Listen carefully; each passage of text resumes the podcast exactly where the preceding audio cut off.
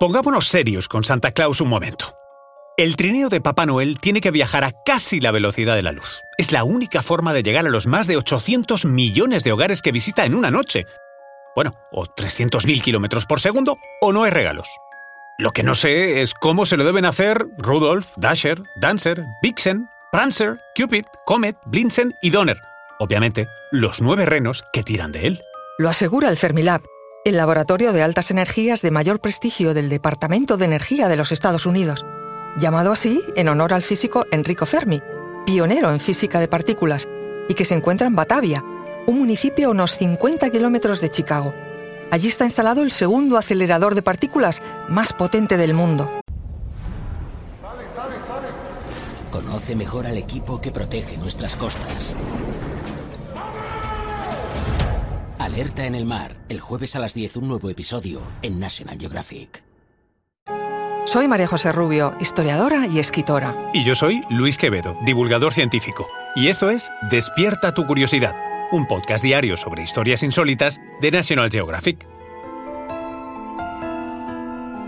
Y recuerda, más curiosidades en el canal de National Geographic y en Disney Plus. Vamos a ver, a esta velocidad Santa no parece humano, ¿no? Eh, veamos, según un estudio llevado a cabo por investigadores de la Universidad de Wyoming, el ser humano podría teóricamente alcanzar una velocidad máxima de hasta 65 km por hora. Teórica, ¿eh? Porque si nos referimos a los hechos, el humano más rápido del mundo, Usain Bolt, solo ha alcanzado los 42 km por hora. Y ojo, durante unos 10 segunditos de nada. No me imagino yo al jamaicano aguantando toda una noche cual relámpago. Vale, vale, pero es que Santa va en trineo. Entonces, igual te preguntarás, ¿cuál es la mayor velocidad que ha alcanzado un ser humano con la ayuda de un vehículo? En bicicleta y por tanto sin motor, ha sido la bonita cifra de 223.3 km por hora.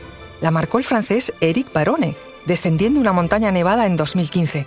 Y en coche y con motor fue el Thrust SSC, conducido por Andy Green, que alcanzó los 1.228 km a la hora en 1997. Por cierto, un coche supersónico, realmente una mezcla entre automóvil y avión de combate, porque llegó a superar la barrera del sonido, hasta los Mach 1.016.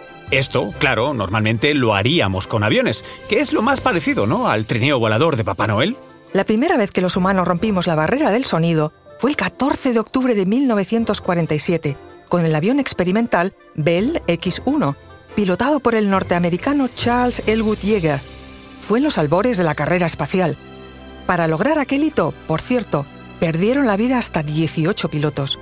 Fue en el inicio de la Guerra Fría y para los americanos era una prioridad absoluta llegar a la Luna antes que los soviéticos, que ya se habían adelantado en poner al primer hombre en el espacio. Un dato para los más curiosos. El alemán Hans Guido Mutke reclamó haber sido el primero en superar esta velocidad, la velocidad del sonido, dos años antes, en 1945. Eso lo habría hecho a bordo de un Messerschmitt ME-262. En fin, sea como fuere, rompimos la barrera del sonido alcanzando Mach 1 y después los ingenieros nos llevarían a Match 2, Match 3.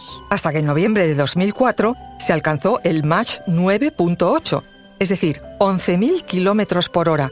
Eso sí, solo durante 10 segundos, la misma duración que una carrera de Usain Bolt. Pero en este caso, la responsabilidad de semejante audacia fue, como no, de la NASA. Pero espera, ¿eh? Porque sin motor también se puede uno romper no solo la crisma, sino también la barrera del sonido.